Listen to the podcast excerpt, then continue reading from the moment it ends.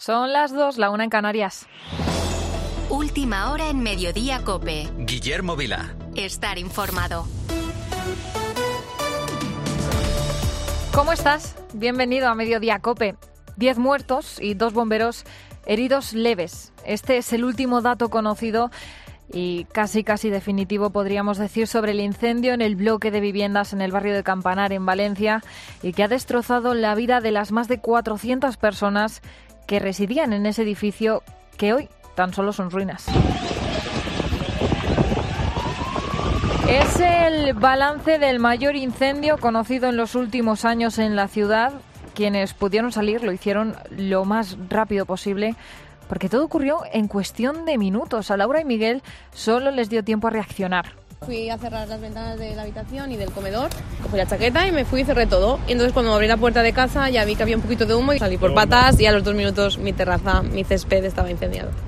en, el último del segundo bloque, era el último. Claro, entonces fue el primero en prenderse. Y me llamó 20, me llamó que se quema, que se quema el edificio. Cuestión de qué minutos. Se quema un piso, tres minutos se queman siete más. No hemos podido dormir nada, el teléfono sonando, bueno, es que están a punto de cumplirse 48 horas de esta tragedia que te recuerdo ya deja 10 muertos. El último cuerpo se ha encontrado esta misma mañana. Ahora mismo en la capital valenciana continúan de luto y nosotros seguimos conociendo testimonios, testimonios de gente que aún no son del todo conscientes de lo que les ha ocurrido. Por ejemplo, Javier, vivía en el edificio con sus padres, él justo en ese momento no estaba en casa, pero sus padres sí tuvieron que bajar, tuvieron que salir con lo puesto. Javier ha contado en el fin de semana con Cristina lo mal que lo están pasando y sobre todo sus vecinos mayores. Puedes hablar con, vecinos de mi urbanización que ya superan a lo mejor algunos los 70 años, desde mi punto de vista que aún no son realmente mayores, pueden ser 72 años, y que te comentan con el alma rota que no tienen fuerzas para volver a empezar que no tienen fuerzas, que no quieren volver a empezar, porque esto es volver a empezar, esto es como haber nacido de nuevo, lo único que te queda es la vida con lo que naces y no tienes nada más. Bueno, aún se está investigando, aún no se conoce el origen del incendio y tampoco por qué las llamas engulleron con una rapidez aterradora la fachada. Pero sobre la mesa eh, ya hay dos factores. Un material de aislamiento, no se sabe cuál, térmico, altamente inflamable, y un viento racheado que impidió su extinción hasta el día siguiente, su completa extinción hasta el día siguiente. El subdirector de calidad y acreditación de la Escuela de Ingeniería Industrial de la Universidad Politécnica de Valencia, Rafael Rollo, nos cuenta que el humo y las llamas le recuerdan al material que precisamente se quema en las fallas. Se están utilizando en los monumentos falleros unos materiales modernos que son inflamables, pero con los cuales se modela muy bien las esculturas. Entonces, ese mismo material estaba seguro en el edificio. De todas maneras, tendremos que esperar a que la investigación de los profesionales concluya para saber exactamente el origen del fuego y por qué devoró en apenas dos horas el edificio por completo. Y hoy ponemos la atención también en el este de Europa, porque se cumplen dos años de la invasión rusa en Ucrania. Fue el mayor ataque militar de un país a otro en suelo europeo desde la Segunda Guerra Mundial. En este tiempo, más de 6 millones de ucranianos han buscado refugio en territorio europeo. Aquí en España hay más de 285.000 ucranianos residiendo, residiendo oficialmente. Una de ellas es Oksana, que después de pasar varias semanas en la frontera con Polonia ayudando a las mujeres y los niños que escapaban en tren de su país huyendo de los horrores de la guerra, llegó a Barcelona. Estuve ayudando a la gente para como orientarse, para dar información, también con la comida, porque eran muchas, muchas mujeres con niños bueno, dos años después, Oxana sigue en España y es que tenemos la certeza de cómo empezó todo. Creo que todos recordamos esas imágenes a primera hora de la mañana del 24 de febrero de 2022, cuando vimos los primeros tanques a las puertas de Kiev pero no sabemos cuándo ni cómo va a terminar. Por ahora solo tenemos datos de lo que esta guerra deja a sus espaldas. Actualmente, alrededor del 18% del territorio ucraniano permanece bajo ocupación rusa, incluida la península de Crimea, anexada en 2014, y gran parte de las regiones de Donetsk y Lugansk. Kiev, por su, por su parte, sigue insistiendo en que necesitan más armas y prueba de ello es su reciente retirada de la ciudad de Abdika, que supone la última gran victoria rusa. Y si ya hablamos en términos económicos, la invasión en Ucrania desencadenó una crisis energética, ya lo sabes, y de suministros que llevó los precios a máximos históricos. Los cereales, el gas o la electricidad se dispararon, pero la elevada inflación aún sigue pesando en los hogares, especialmente en la cesta de la compra. A día de hoy, aquí en España, cuesta un 7,4% más que hace un año, aunque llegó a repuntar por encima del 16%, un conflicto que a pesar de producirse dentro de Ucrania, nos ha afectado sin duda a todos. Por cierto, que este sábado, dentro de nuestra frontera, el presidente del gobierno, Pedro Sánchez, se ha pronunciado por primera vez sobre el llamado caso Coldo, el caso en el que se investiga quién fuera mano derecha del exministro José Luis Ábalos. Recordamos que Coldo García fue detenido esta semana por supuestamente cobrar comisiones irregulares en la compra de mascarillas durante la pandemia. La Audiencia Nacional le ha dejado en libertad, aunque con medidas cautelares, y Sánchez ha dicho esta mañana que será implacable contra la corrupción. Un gobierno que nació además de la necesidad de acabar con la corrupción de la anterior administración del gobierno del Partido Popular y que ha hecho además de su ejemplaridad y de la ejemplaridad su bandera. Una ejemplaridad absoluta, total, que no entiende de colores. Y quiero además reafirmarme en que esa lucha contra la corrupción ha de ser implacable, venga de donde venga y caiga quien caiga. Bueno, el PP se va a personar también en la causa judicial de este caso. El vicesecretario de los populares, Elías Bendodo, ha dicho hoy también que Sánchez no sería presidente sin la ayuda del caso Coldo. Chantaje y corrupción, y con dos actores fundamentales, Puigdemont y Coldo. Sánchez no había sido secretario general primero ni presidente del gobierno después sin la ayuda de esta trama, con el apoyo de distintas personas, fundamentalmente Coldo, Coldo durmió abrazado a la urna que resguardaba los avales. Son las 2 y 7, es una hora menos en Canarias. Soy Ana Huertas y esto es Mediodía Cope. Escuchas Mediodía Cope. Están pasando más cosas este sábado que te cuenta ya Alicia García. Pues la Guardia Civil investiga a siete menores de Zaragoza por difundir fotos manipuladas con inteligencia artificial de compañeras desnudas. Los hechos se han producido en un instituto de Utebo. El Instituto Armado ha identificado a otros seis chicos implicados, pero son inimputables. Además de distribuir estas fotos, también las vendían. Mientras en París esta mañana se han vivido momentos de tensión en los incidentes entre varios agricultores y la policía a la llegada del presidente Macron cuando iba a inaugurar el Salón Internacional de la Agricultura. El mandatario galo ha condenado así estos hechos. Se puede expresar desacuerdo, se pueden manifestar y protegerse constitucionalmente, pero estos individuos, estos grupos que practican la degradación, los ataques y que sabotean momentos como esta feria, yo pienso que es inaceptable. Aquí en España la semana próxima se esperan más movilizaciones por parte de los agricultores y este lunes el ministro Planas va a llevar a Bruselas dos cuestiones clave que le plantea el campo. Por un lado, simplificar la burocracia de la PAC y abordar también las llamadas cláusulas espejo a terceros países. Esas cláusulas suponen exigir que el producto que se importe a un país de la Unión Europea lo haga en las mismas condiciones que se imponen en la producción a agricultores y ganaderos de los 27. Y contamos también que el Papa Francisco ha cancelado su agenda prevista para este sábado por una gripe leve, según ha informado la oficina de prensa del Vaticano. Esta mañana tenía previsto reunirse con los diáconos de Roma. Y el Barça recibe a las 4 y cuarto al Getafe en Montjuic, Xavi Lasso. Sí, Ana. Xavi dijo que no tiraba la toalla en la lucha por la Liga y para ello debe ganar al Getafe. El equipo no recupera a ninguno de los lesionados, siguen fuera Ferran Torres y Marcos Alonso. Y el Real Madrid juega mañana a las 9 ante el Sevilla en el Bernabéu y ha hablado Ancelotti. Ha dicho que Rudiger va a ser titular y ha hablado sobre la vuelta de Sergio Ramos. Bueno, mañana sí vuelve Ramos y creo que el Bernabéu lo va a recibir eh, con mucho cariño por, por, por lo que ha hecho, como se merece una leyenda como él. Para mí Sergio Ramos ha sido un capitano fantástico, un capitano de verdad, un ejemplo, personalidad, carácter, calidad, por cierto que el Sevilla ha anunciado hace unos minutos que va a denunciar ante el Comité de Competición de la Federación Española de Fútbol los vídeos de Real Madrid Televisión contra los árbitros. Además, esta tarde hay más fútbol a las seis y media a la vez Mallorca y a las nueve Almería Atlético de Madrid. Te lo contaremos todo como siempre en tiempo de juego. Gracias Xavi. Son las dos casi diez de la tarde, una hora menos en Canarias. Esto es Mediodía Cope.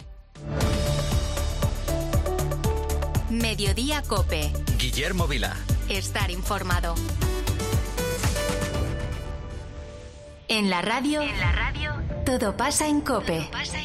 Hay una última hora, está ardiendo un edificio de 14 plantas en Valencia. Mira la imagen ahora, repleta de coches de policía. Personas fallecidas, algunas desaparecidas. ¿Y cómo ha sido ese momento del rescate de esas dos personas? Y ellos estarían congelados, empazados, y nada, todo el mundo, pues venga los lloros, venga el aplauso. Han perdido su casa, sus recuerdos, sus pertenencias. ¿Qué se siente cuando se pierde todo? Y esto es todo. Está todo el edificio en llamas. La alcaldesa de Valencia es Mariano. Los técnicos han apuntado alguna sorpresa especial por la velocidad. El viento parece ser y también es posible el revestimiento, pero es una primera valoración.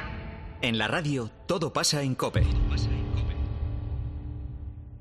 La gama eléctrica Citroën Pro se carga en la descarga o cuando acabas la carga. La de cargar, no la del punto de carga que viene incluido.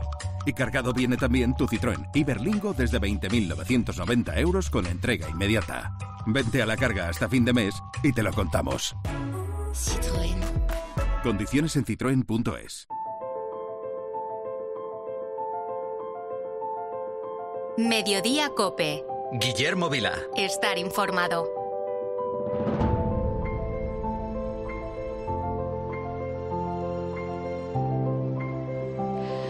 Seguimos en Valencia, donde se ha confirmado que son 10 los fallecidos en el brutal incendio del pasado jueves en el barrio de Campanar.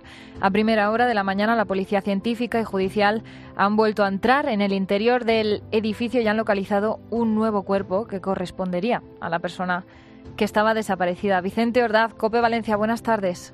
Buenas tardes, Ana. ¿Por dónde pasa la última hora? Bueno, pues como apuntabas, la peor de las noticias se ha confirmado esta misma mañana. Lo adelantábamos en copia al filo de las 11 menos 10. La persona desaparecida ha sido hallada por la policía científica en la inspección que se ha realizado a primera hora de la mañana. Por tanto, el número total de fallecidos asciende a 10. Un número que además, y esta es la buena noticia, Ana, coincide con el listado que la Policía Nacional maneja y que se elaboró con la colaboración de Julián, el conserje del edificio, la misma noche del incendio. Lo ha confirmado la delegada de Gobierno Pilar Bernabé. Hoy podemos decir que el número de víctimas encontradas corresponde con el número de personas que tenemos como personas ilocalizables. Aún así, la delegada de Gobierno ha insistido en que las tareas de la Policía Científica sobre el edificio no han hecho más que empezar y que se va a repasar toda la infraestructura palmo a palmo. Y Vicente, ante las informaciones que han cuestionado eh, las últimas horas la actuación de los bomberos, ellos se han querido explicar y aseguran que actuaron de acuerdo al protocolo. Así es, ha sido hace poco más de 20 minutos. Lo ha confirmado ante los medios de comunicación aquí junto al edificio siniestrado el jefe de bomberos de Valencia, Enrique Gisbert. Insiste en que en este tipo de situaciones lo más seguro para los ocupantes de una vivienda es mantenerse dentro de sus domicilios. A ver, el protocolo que seguimos nosotros es el que tenemos eh, habitualmente y nosotros siempre eh, a las viviendas que, tienen peligro, si se meten en, en, la caja de escalera o que puedan evacuar en condiciones de con edificio con humo, lo mejor, lo que recomendamos siempre es que se queden en sus casas, ¿vale? Mientras nosotros extinguimos el incendio. Si las condiciones de sectorización funcionan, es lo mejor. Es decir, lo contrario puede ser una evacuación des desordenada que puede provocar ahora y en los sucesivos múltiples víctimas de muchos incendios. Ha confirmado además que jamás se había enfrentado a un incendio de este tipo. El edificio ardió al por completo en apenas 35 minutos y ha defendido la labor de sus compañeros. Dice que actuaron por encima del nivel de riesgo, que todos arriesgaron sus vidas y que psicológicamente están destrozados. De hecho, y esta es noticia de última hora, de los dos heridos que siguen ingresados, los dos bomberos, uno de ellos que estaba en la UCI, esta misma mañana ha pasado a planta. Vicente Ordaz, desde Valencia, gracias por esa última hora desde las inmediaciones de la zona arrasada por este incendio. Hasta luego. Gracias, Ana. Bueno, la comunidad valenciana ha declarado luto por las víctimas del incendio, tragedia que ha coincidido con el comienzo de las fallas. Por el momento se han suspendido la crida y los actos organizados para este fin de semana y a pesar del momento tan triste que están viviendo en Valencia, se ha desatado, eso sí, una ola de solidaridad con las víctimas de, esta tragedia. Desde los primeros momentos, decenas de voluntarios se acercaron al hospital de campaña para echar una mano donde hiciese falta. Entre ellos estaba Emilio Hernández, episcopal. La verdad es que son situaciones un poco sobrevenidas que, que, nos desbordan, ¿no? Pero yo pienso que lo más importante es siempre pues tener una actitud, digamos, de empatía, de solidaridad y estar disponibles, en fin, para lo, lo, que se nos pueda necesitar y para lo que más útiles podamos ser ¿no? en estos momentos. Emilio puso a disposición de los servicios de emergencia las parroquias del arciprestazgo para acoger a los desalojados. Fue el propio arzobispo de Valencia, Enrique Benavent, quien le encomendó que coordinase el operativo. Estaremos atentos y siempre dispuestos a ayudar a las personas que en estos momentos puedan necesitar también no solo una ayuda material, una palabra de fe, una palabra de esperanza, una palabra de consuelo, que sepan que en la iglesia tienen una casa que les acoge y que sepan también que el Señor es siempre nuestro consuelo y nuestra fortaleza. Y los vecinos también estuvieron y siguen estando ahí desde el primer momento, como Enrique, que vive a cinco minutos de los edificios incendiados. También me he acercado para poder donar ropa y un poquito de comida para los más necesitados, que en estos momentos creo que es lo más importante, ¿no? Nada, yo ayer me pasé por aquí, vi inicio, el inicio del fuego, pero claro, uno no se imagina que, que va a acabar en esta incertidumbre, ¿no? Es más, la ola de solidaridad ha sido tan grande que por ahora se pide a los vecinos que no lleven más cosas. Elena y Conchi ya estaban preparadas para llevar lo que fuese necesario. Yo no he podido dormir y ayer todo el día llorando viendo las noticias. Mira, ahora ya me están dando sentimiento. Es que no se puede evitar, que aunque no te toque nada, pero te toca tan cerca, ¿sabes? Las falleras y entonces es súper importante, pero es una cosa horrorosa lo que ha pasado. Queríamos ir a llevar ya cosas y todo, pero como anunciaron que no lleváramos de nada, pero ya teníamos previsto llevar cosas de lo que hiciera falta. Como no, tampoco ha faltado el apoyo a las familias de las 10 víctimas mortales. Hoy se ha celebrado un minuto de silencio frente a los restos calcinados de la finca y también en el ayuntamiento actos a los que han acudido varios centenares de personas.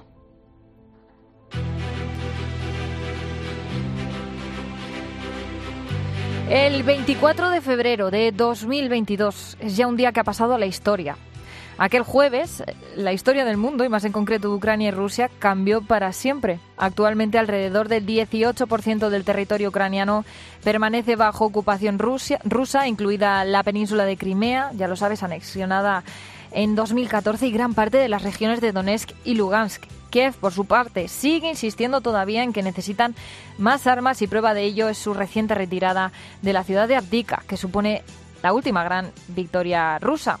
Pero lo que más preocupa, sin duda, son los más pequeños. Durante estos dos años, 1.800 niños han perdido la vida y han resultado heridos de gravedad. Bruno Vicudo es especialista en agua, saneamiento y higiene de UNICEF y así nos lo contaba desde Kiev en la mañana del fin de semana de COPE implica que no pueden gozar de una infancia normal, ¿no? Muchos eh, de primera mano han visto la destrucción de su hogar, la violencia, han perdido miembros de su familia, han visto a su familia separarse, eh, madres han, abandonado el país, padres han, ido a pelear, y mismo ellos se han convertido a veces en, desplazados o, refugiados.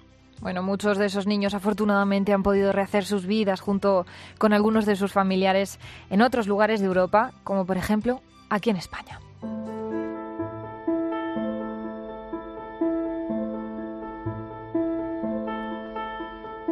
Y a esta hora, en Mediodía Cope, me quiero ir contigo hasta Toledo, concretamente hasta la parroquia de San Cipriano, en pleno casco histórico.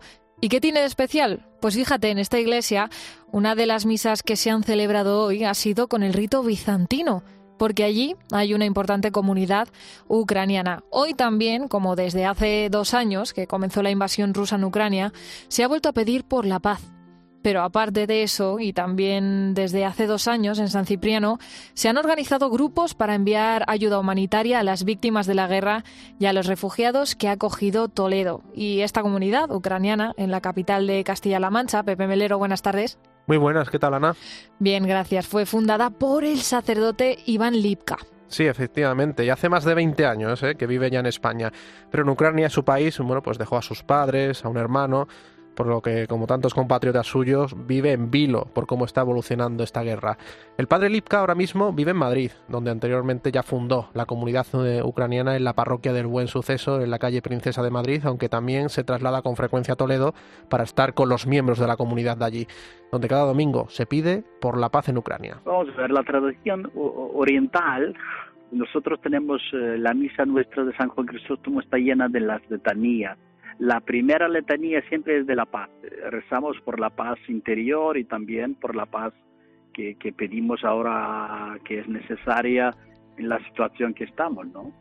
Como te decíamos, en San Cipriano, en Toledo, la misa de rito bizantino se celebra a las 11 de la mañana cada domingo. Allí acuden unas 30 personas y suele estar oficiada por el capellán Vladimir, una fuente de esperanza para muchos. Nos cuentan algunos de los fieles que incluso llegaron a nuestro país antes de que estallara el conflicto. Algunos tenían intención de regresar, pero la invasión rusa les obligó a quedarse. Bueno, mayoría que vienen a la misa eh, son gente que han venido antes tenían ideas volver, pero empezó la guerra, entonces están obligados a, esperar a ver qué pasa, porque hay, hay sitios donde están en, conflicto y no se puede venir allí, ¿no? Porque solamente están los, los militares.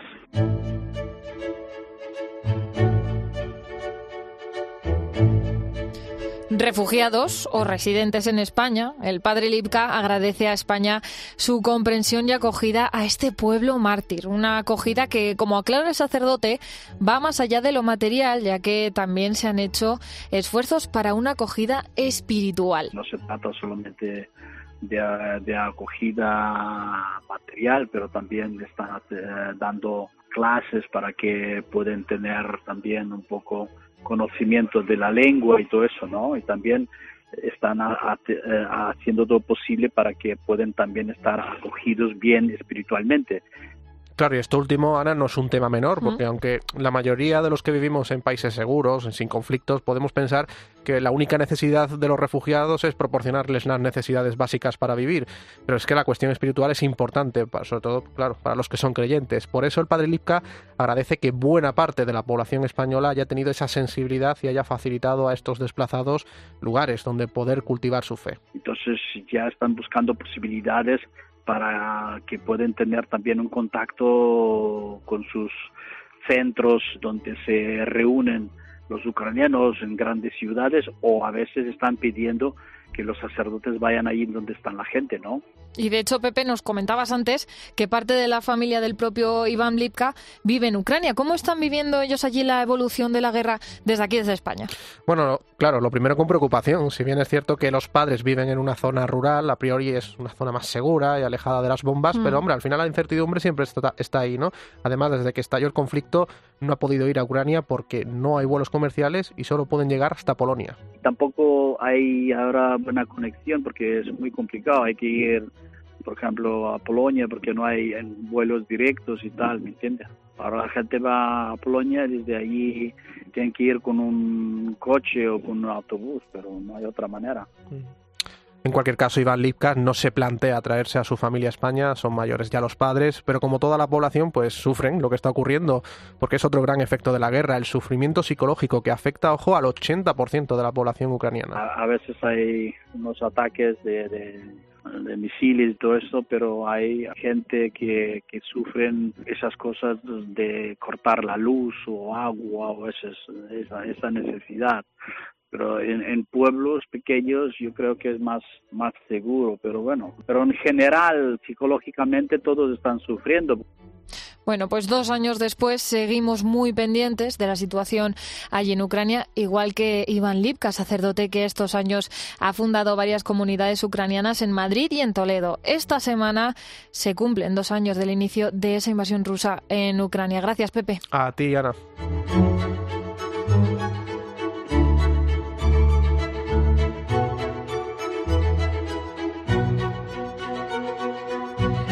Y ahora en mediodía te hablamos de educación, porque la Comisión Episcopal para la Educación y Cultura celebra este sábado la sesión final del Congreso La Iglesia en la Educación, Presencia y Compromiso.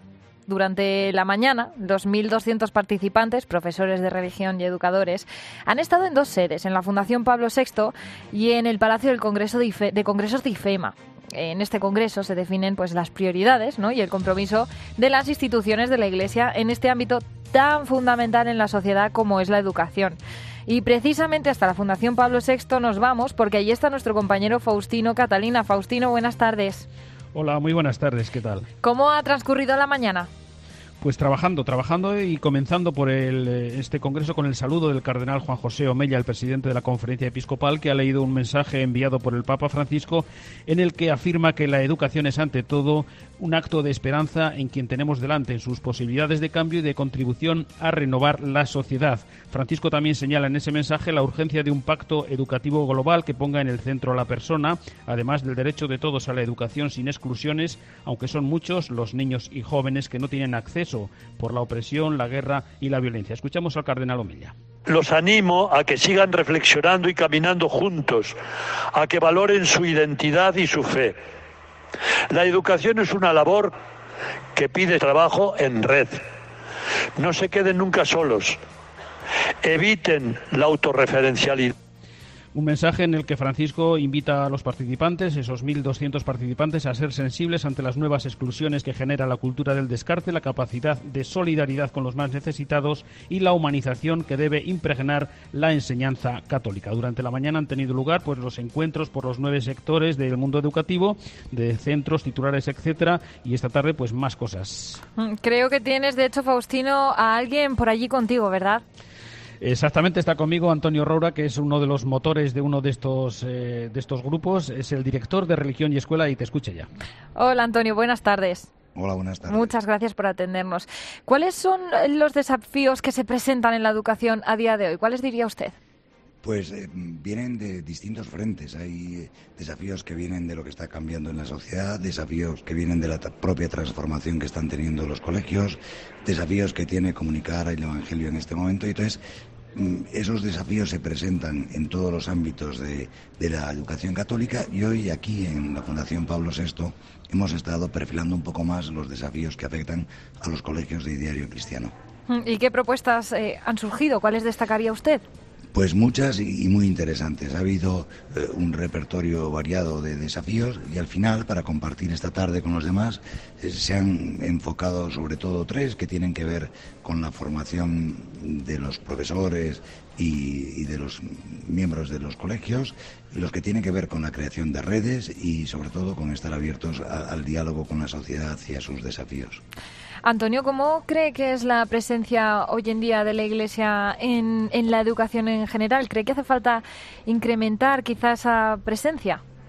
Bueno, eh, yo creo que es una presencia valiosa, es una presencia que está contribuyendo a anchear eh, los límites de la educación atendiendo a sensibilidades diferentes y desde luego lo que tiene que hacer es eh, recuperar su presencia con hmm. fuerza para dialogar con lo que está pasando, poniendo sobre todo la mirada en los excluidos. ¿no? Eso es otro de los grandes temas que ha salido en, en el Congreso, atendiendo sobre todo a las nuevas exclusiones.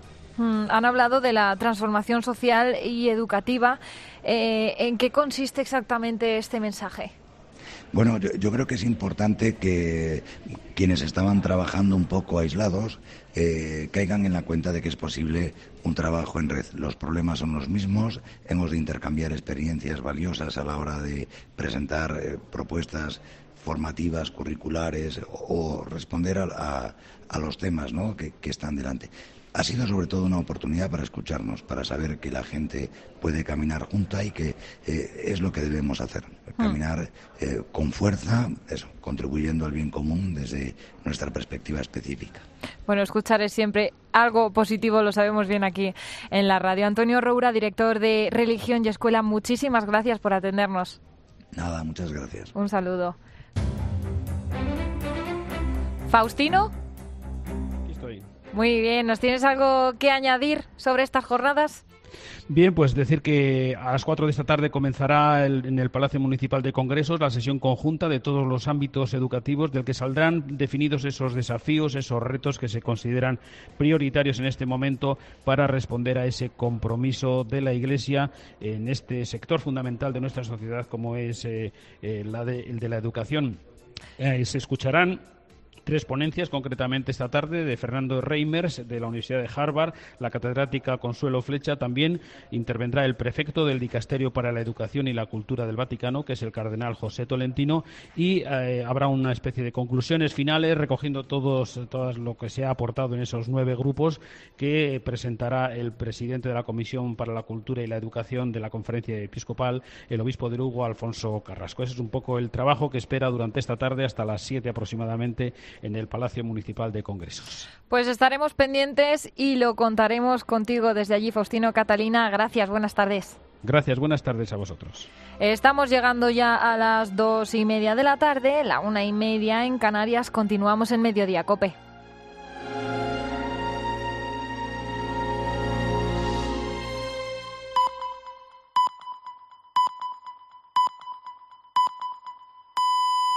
Son las dos y media, la una y media en Canarias. Última hora en Mediodía Cope. Guillermo Vila. Estar informado. Buenas tardes, ¿qué tal? Sigues en Mediodía Cope, gracias por estar al otro lado de la radio, de las ondas. Diez muertos, eh, dos bomberos heridos en el incendio, uno acaba de pasar, es noticia de última hora, de la UCI a planta, una muy buena noticia. Eh, esos son los últimos datos que conocemos, prácticamente los definitivos sobre el incendio en el bloque de viviendas en el barrio de Campanar, en Valencia, y que ha destrozado la vida de más de 400 personas que residían en ese edificio con 138 pisos, que hoy tan solo son ruinas.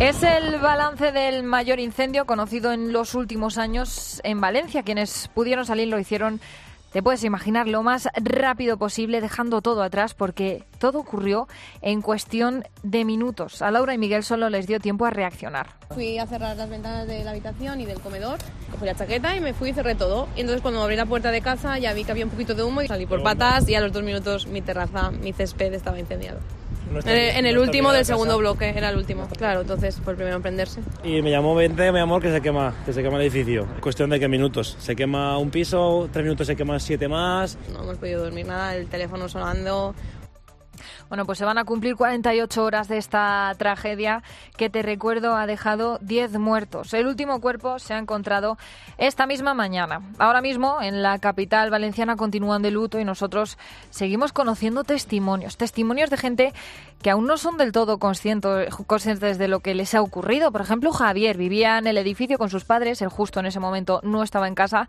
pero sus padres tuvieron que salir con lo puesto. Javier ha contado en el fin de semana con Cristina lo mal que lo están pasando sobre todo sus vecinos mayores. Puedes hablar con, vecinos de mi urbanización que ya superan a lo mejor algunos los 70 años, desde mi punto de vista que aún no son realmente mayores, pueden ser 72 años, y que te comentan con el alma rota que no tienen fuerzas para volver a empezar que no tienen fuerzas, que no quieren volver a empezar, porque esto es volver a empezar. Esto es como haber nacido de nuevo, lo único que te queda es la vida con lo que naces y no tienes nada más. Estremecedor. Javier, sus, sus padres y la mayoría de vecinos, eso sí, dan las gracias al destino por mantenerles vivos y en especial se lo agradecen a los bomberos y a Julián, el conserje. Ellos ya lo conocen como su ángel de la guarda. Julián precisamente le contaba a Pilar Cisneros cómo vivió esos momentos tan angustiosos tratando de ayudar a los vecinos. ¿A dónde subiste cuando viste que había...? Vi la planta 7 porque por los halógenos salía humo, pero luego era justo en el A8. Y entonces ya me dediqué a bajar gente para abajo y los bomberos vinieron enseguida, que se le llamó, vinieron enseguida. Pero fue todo muy rápido, el fuego corrió mucho, mucho, mucho corrió. Otro de los vecinos con los que hoy hemos hablado en COPE, Rafa, le contaba a Cristina López Slichting desde Valencia que él como Policía Nacional ha tenido que enfrentarse a numerosos incendios a lo largo de su carrera profesional, pero ninguno le contaba cómo el vivido este pasado jueves. Pues yo he estado en incendios y tal, pero nunca había visto algo igual. No soy bombero, no... Pero es que no había visto nunca algo igual que se propague de esa forma, una finca tan grande, es que fue increíble. Ni el fuego ni la muerte, desgraciadamente, entienden de edades. Marta, Ramón y sus dos niños son cuatro de los diez fallecidos en este fatal incendio. Murieron asfixiados por el humo, como las demás víctimas, mientras Marta se despedía de su madre por teléfono. Historias simplemente desgarradoras que continúan tiñendo a España de luto durante este fin de semana frente al Ayuntamiento de Valencia. De hecho, este mediodía se guardaban cinco minutos de atronador silencio que rompían aplausos. Aún no se conoce el origen del incendio y tampoco porque las llamas engulleron con una rapidez aterradora la fachada, pero sobre la mesa hay dos factores, un material de aislamiento térmico altamente inflamable, no se sabe cuál, y un viento racheado que impidió su extinción hasta el día siguiente. El subdirector de calidad y acreditación de la Escuela de Ingeniería Industrial de la Universidad Politécnica de Valencia, Rafael Rollo, nos cuenta que el humo y las llamas le recuerdan al material que se quema precisamente en las fallas. Se están utilizando en los monumentos falleros unos materiales modernos que son inflamables, pero con los cuales se modela muy bien las esculturas. Entonces, ese mismo material estaba seguro en el edificio. Ya sabes que se ha hablado de poliuretano, de polietileno, de lana de roca, pero lo cierto es que hasta que no se terminen las labores de investigación no vamos a saber con exactitud cuál es el material que había en la fachada y que hizo que el fuego se propagase tan rápido. Dos horas tardó en quemarse un complejo de dos edificios con 12 y 14 pisos de altura. De todas maneras, pues eso, tendremos que esperar a que la investigación de los profesionales concluya. Aquí en COPE, Marina Sender, presidenta del Colegio Territorial de Arquitectos de Valencia, cree que no deberíamos apresurarnos sino esperar resultados es que todo es inflamable. Lo que pasa que, que hoy en día en el mercado pues tienes que cumplir unos tiempos de resistencia a fuego, eh, que en este caso, si el, material estaba dentro del panel sándwich, el comportamiento que tiene que cumplir es exactamente todo el panel sándwich, no solamente el material. Ya digo que yo creo que se está hablando mucho, pero es un poquito aventurado. Son las 2, casi 36, es una hora menos en Canarias. Soy Ana Huertas y esto es Mediodía Cope. Escuchas Mediodía Cope. Están pasando más cosas que te cuento ya con Alicia García. Vamos con el primer titular. Pedro Sánchez ha hablado este sábado por primera vez del caso Coldo. Sí, un caso en el que la justicia investiga al ex asesor personal de Ábalos, Coldo García, por las comisiones millonarias que habría cobrado en la compra de mascarillas en plena pandemia. Ha dejado un recado el presidente del gobierno al todavía diputado José Luis Ábalos. Sánchez ha dicho que la lucha contra la corrupción debe ser implacable, caiga quien caiga. Este sábado se cumplen dos años de la invasión rusa en Ucrania. Sí, justo hoy la presidenta de la Comisión Europea, Ursula von der Leyen, ha garantizado a Ucrania más apoyo, incluidas municiones e inversiones en defensa. Hace poco más de una semana, Zelensky reclamaba más armas a la comunidad internacional tras la retirada de sus tropas de la ciudad de Abdika. La Guardia Civil investiga a siete menores de Zaragoza por difundir fotos manipuladas con inteligencia artificial de compañeras desnudas. Los hechos se han producido en un instituto de Utebo. Los agentes han identificado también a otros seis chicos implicados, pero son inimputables porque tienen menos de 14 años. Además, de distribuir esas fotos, también vendía las imágenes. Xavi Lasso, buenas tardes. Buenas tardes. El Barça recibe al Getafe a las 4 y cuarto y busca no desengancharse de la liga. Sí, Ana, el equipo no recupera, no va a recuperar a ninguno de los lesionados y siguen fuera Ferran Torres y Marcos Alonso. Partido a las 4 y cuarto, Barça-Getafe. Lo podrá seguir como siempre en tiempo de juego. Y el Real Madrid juega mañana a las 9 ante el Sevilla en el Bernabéu y ha hablado Ancelotti. Ha dicho que Rudiger va a ser titular y ha hablado sobre la vuelta de Sergio Ramos ahora en el Sevilla. Ha dicho que el Bernabéu le va a recibir como se merece y ha afirmado que fue un gran capitán del club blanco. Por cierto, que el Sevilla ha anunciado que va a denunciar ante el Comité de Competición de la Real Federación Española de Fútbol los vídeos de Real Madrid Televisión contra los árbitros. Además, a las seis y media hay más fútbol, a la vez Mallorca y a las nueve Almería Atlético de Madrid. Te lo contaremos en tiempo de juego. Son las 2 y 38, es una hora menos en Canarias. Seguimos en Mediodía Cope. Mediodía Cope. Guillermo Vila. Estar informado. Si afecta tu bolsillo, le interesa a Carlos Herrera. El gobierno italiano ha reducido el paro recortando los subsidios. Anda. Sí, con todas las reservas del mundo sobre el conjunto de medidas del gobierno presidido por Giorgia Meloni, una de tipo económico pues nos ha sorprendido especialmente. Se trata del recorte de la que allí se denomina renta ciudadana. Aunque esta decisión pues fue súper criticada, los datos indican una reducción significativa en el desempleo. Carlos Herrera, Marc Vidal y tu economía. De lunes a viernes desde las 8 de la mañana. En Herrera en Cope. Vodafone te trae Dazón con Fórmula 1, MotoGP y otras competiciones. Llama al 1444 y llévate por solo 40 euros fibra móvil y televisión con el primer mes de Dazón esencial de regalo. Llama ya al 1444. Vodafone. Mediodía Cope. Guillermo Vila. Estar informado.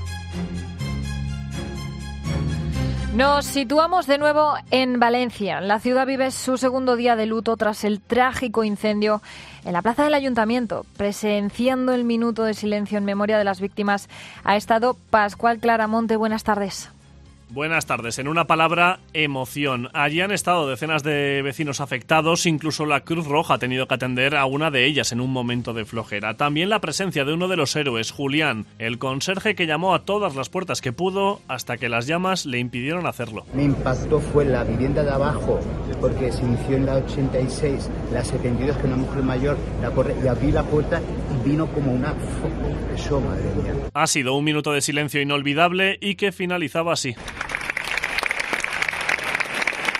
Vecinos de la ciudad que también se han acercado como Conchín y Elena. Cosa horrorosa lo que ha pasado. Queríamos ir a llevar ya cosas y todo, pero como anunciaron que no lleváramos de nada, Claro, pero ya teníamos de previsto y- llevar cosas de lo que hiciera falta. Previamente hemos tenido un pleno extraordinario del ayuntamiento para dar oficialidad a los tres días de luto y para agradecer el trabajo de los servicios de seguridad y emergencias y también el de unos vecinos que, como hemos visto, se han volcado.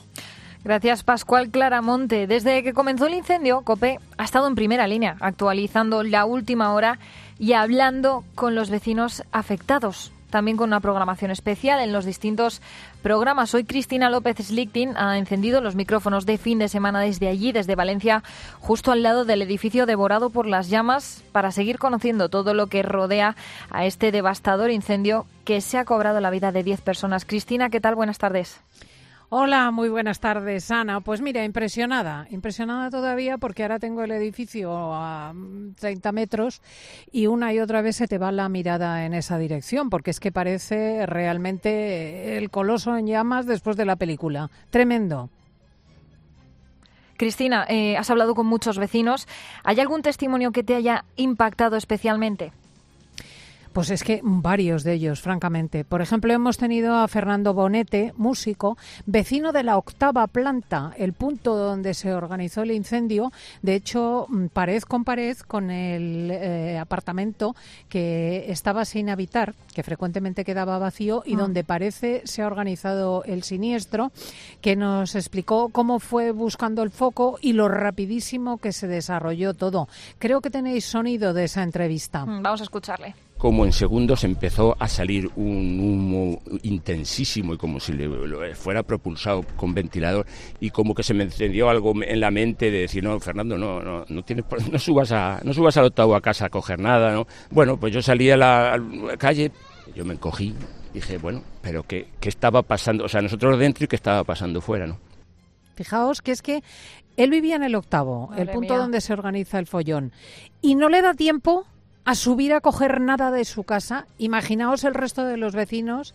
que eh, fueron atravesados por la llamarada, ¿no? Por Ah. ejemplo, tenemos un caso de Rafa, un policía nacional que vivía en el inmueble, mm, regresa del colegio con su hijo y ve la imagen de las llamas en la calle, llama a la esposa, le dice, oye, eh, mira, es que en el edificio hay un fuego. Ella se asoma por la ventana y como está muy lejos, está al otro extremo del edificio, dice, bueno, no te preocupes, cierro la ventana y no bajo. Diez minutos más tarde llama a su marido y dice, estoy bajando, están las llamas por todas partes. O sea, la rapidez fue extraordinaria.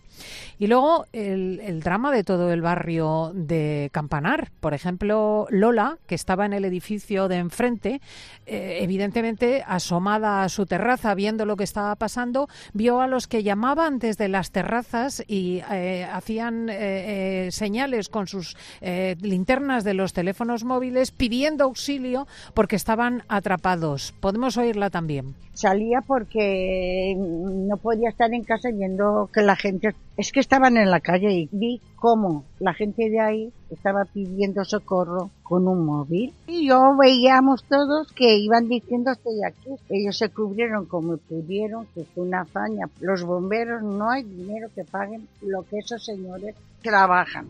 Mm, Cristina, de hecho, una de las cosas que más te ha impresionado al llegar allí a la zona ha sido el olor, ¿no? Como a neumático quemado, podríamos decir.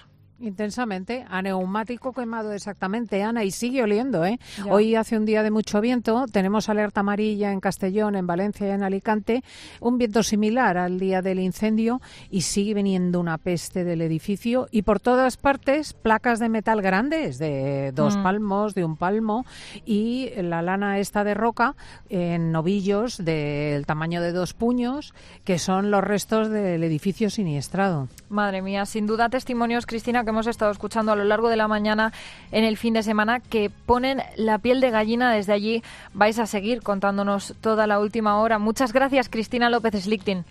Gracias a ti, Ana Huertas. Un abrazo muy fuerte a todos los oyentes. Un abrazo. Bueno, sin duda el miedo, la impotencia y la tristeza son algunos de los sentimientos más comunes de quienes lo han perdido todo. En COPE también nos preguntamos cómo influye psicológicamente una catástrofe como esta pues a las personas afectadas. Lo más importante ante este tipo de situaciones es un correcto acompañamiento y hacerlo con empatía. Carmen Lavallen. Tristeza, angustia, pesadillas, flashbacks, molestias gastrointestinales, dolores de cabeza, estallidos de furia o de rabia son reacciones normales en quienes sobreviven a las llamas en los primeros momentos. En esta situación, y según explica en COPE el jefe de psiquiatría del Hospital Madrileño Infanta Leonor, Fernando Mora, hay que acompañar con empatía. permitir que la persona exprese las emociones, que narre lo que le ha sucedido de su propia vivencia y que hable de los sentimientos que ha experimentado. Además, es muy útil explicarle los síntomas que puede tener, como el nerviosismo, la preocupación o los problemas de sueño, y darle unas indicaciones sobre cómo tiene que actuar cuando aparecen estos síntomas. Un seguimiento desde los primeros momentos es también necesario para que la persona pueda normalizar su vida tras la pérdida de identidad que supone que tanto tu casa como todo lo que hay dentro se esfume. En cuanto a los familiares y amigos, esto es lo que recomienda el psicólogo de emergencias Jesús Linares. A veces no hay que decir nada. A veces lo único que hay que decir es, lo siento mucho, estoy aquí, te voy a ayudar en todo lo que puedas. Yo no sé cómo puedo ayudarte, pero aquí estoy para que tú me pidas lo que necesites. El objetivo es que cada persona pueda ir integrando el trauma vivido en su trayectoria y cada persona tiene un ritmo que debemos respetar.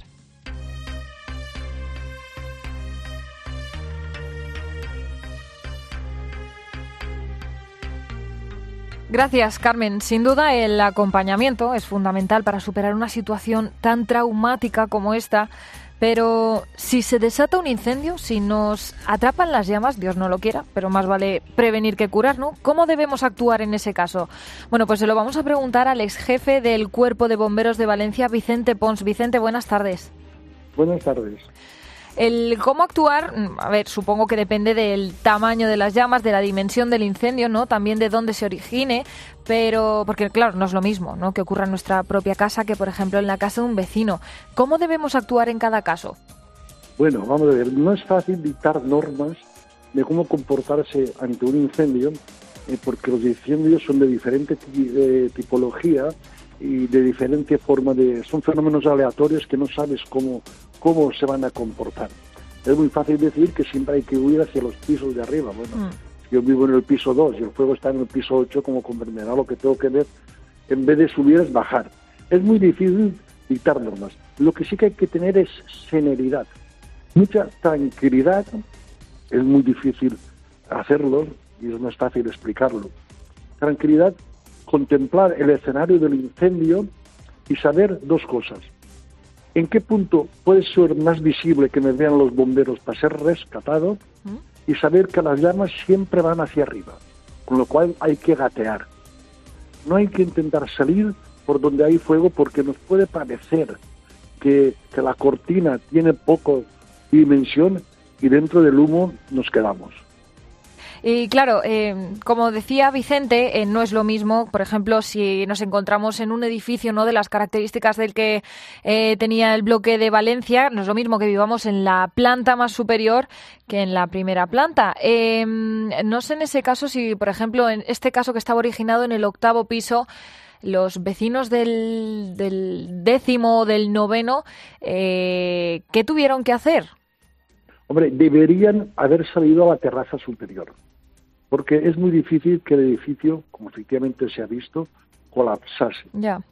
Lo que sí que me he visto, y concretamente en Madrid, en el Paseo de La Habana de Madrid hace tiempo, ¿eh?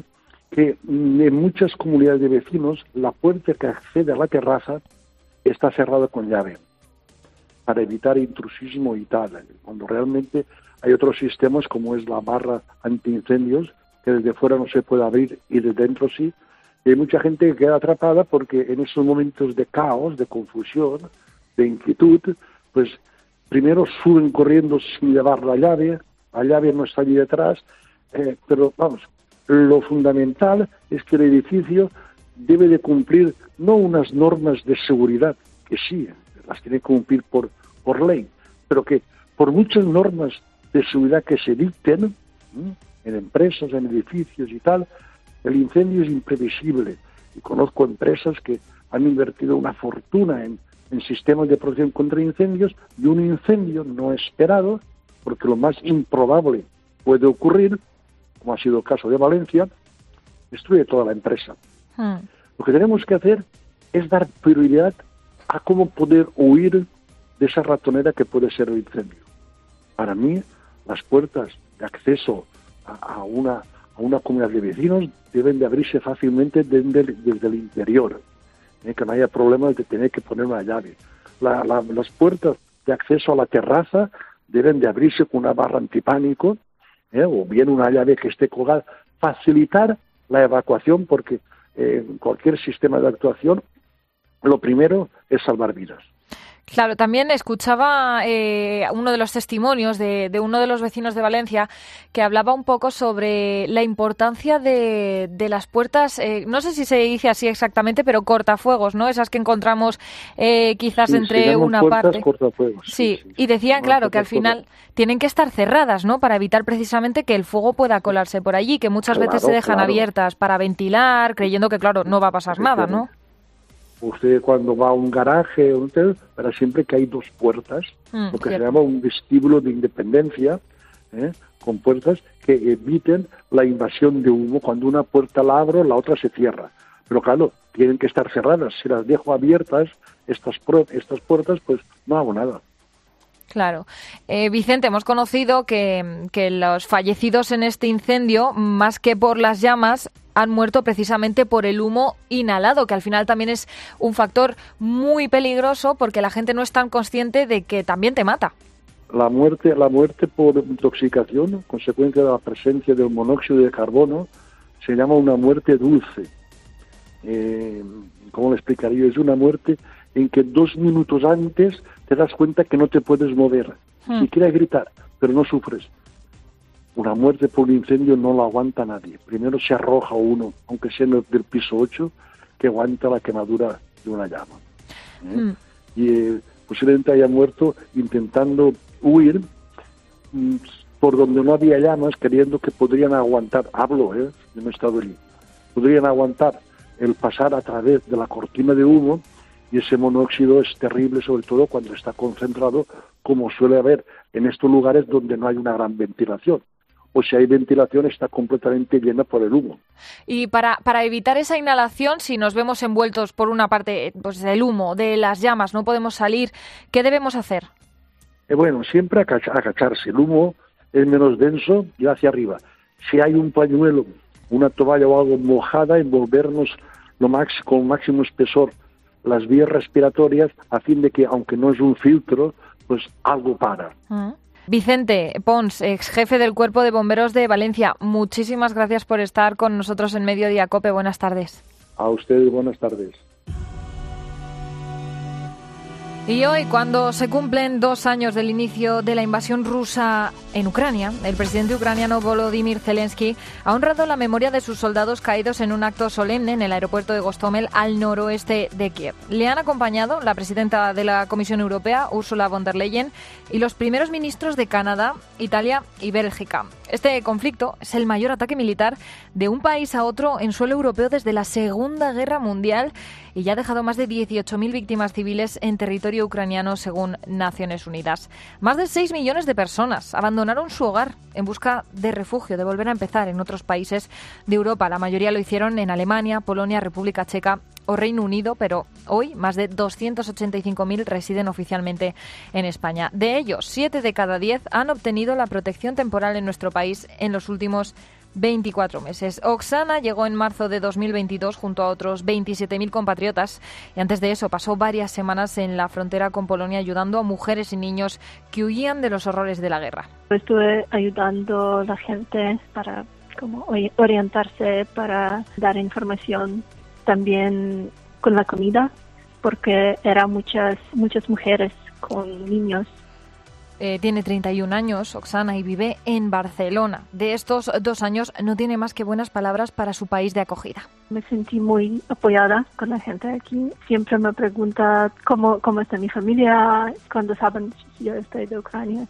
También me sentí muy apoyada cuando estaba a hablar en español y no podría hablar como muy bien. Ayudan siempre en este tiempo ha vuelto dos veces a Ucrania para visitar a su familia, un trayecto que en el pasado consistía en cuatro horas de vuelo y que ahora supone casi dos días, fíjate, de trayecto volando hasta Polonia y después cogiendo un tren o un bus hasta la frontera. Oksana ya ha asumido que por el momento no volver a su país no es una opción, aunque tiene el corazón dividido. Cuando una vez en tu vida eh, despiertas con una alarma de la guerra, ya no tienes planes. Yo estoy viviendo como dos vidas ahora porque vivo una vida normal aquí en Barcelona, pero también cada mañana cuando me despierto estoy en, mi teléfono y es cuando veo que eran alarmas esta noche. Estoy preocupando y estoy como comunicando con mi hermana, con mis padres, ¿cómo estáis? Otro caso es el de Anastasia. También llegó a España huyendo de esta guerra. Tenía solo 14 años cuando fue acogida junto a sus padres y su hermana en una familia española. Su mayor deseo es que llegue la paz y volver a reunirse con el resto de su familia. Aprender español y entender que tengo que estar aquí y no puedo volver a Ucrania porque no veo a mi familia dos años y bueno, pues hace dos años la solidaridad llevó a miles de familias a acoger a ucranianos, incluso a organizar viajes improvisados a la frontera para llevar ropa, medicinas y alimentos allí, a la frontera. Ahora, lo que queda es esperar a que esta guerra acabe lo antes posible.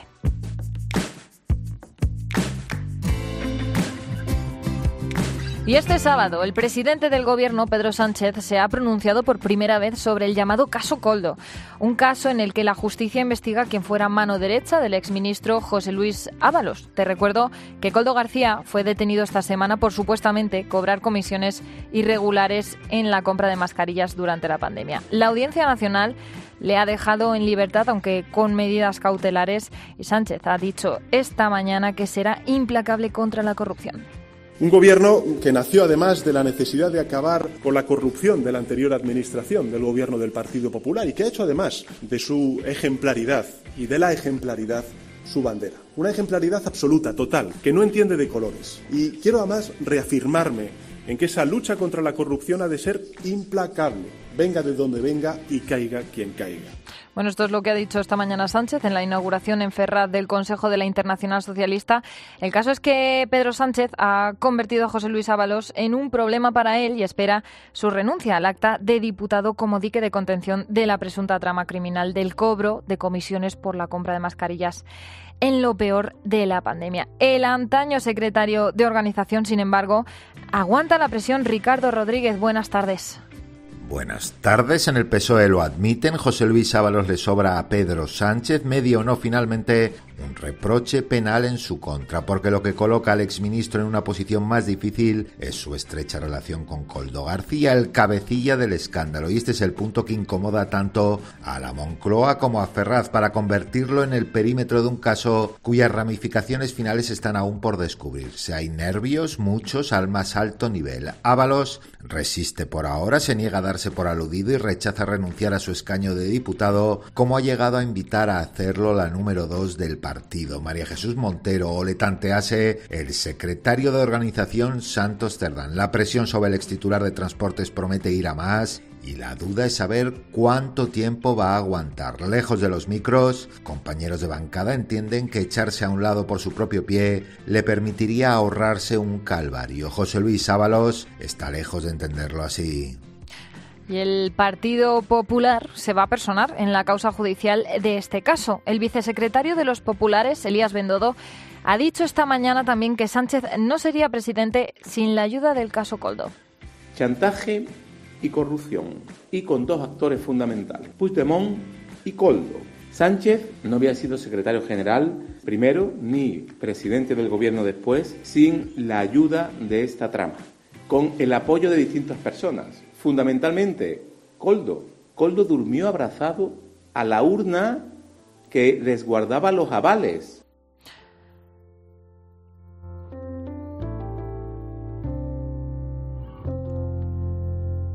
Estamos a punto de llegar a las 3 de la tarde, las 2 de la tarde en Canarias. Te recuerdo que actualizamos toda la información siempre en cope.es y también te seguimos informando de toda la última hora relativa al incendio en Valencia. Allí siguen nuestros compañeros toda la información que te vamos contando en los boletos que puedes escuchar siempre que quieras en cope.es y también te dejamos con el mejor deporte. Llegan las tres, nosotros nos vamos, pero te quedas escuchando la radio, escuchando el mejor deporte en tiempo de juego. Hasta mañana, buenas tardes.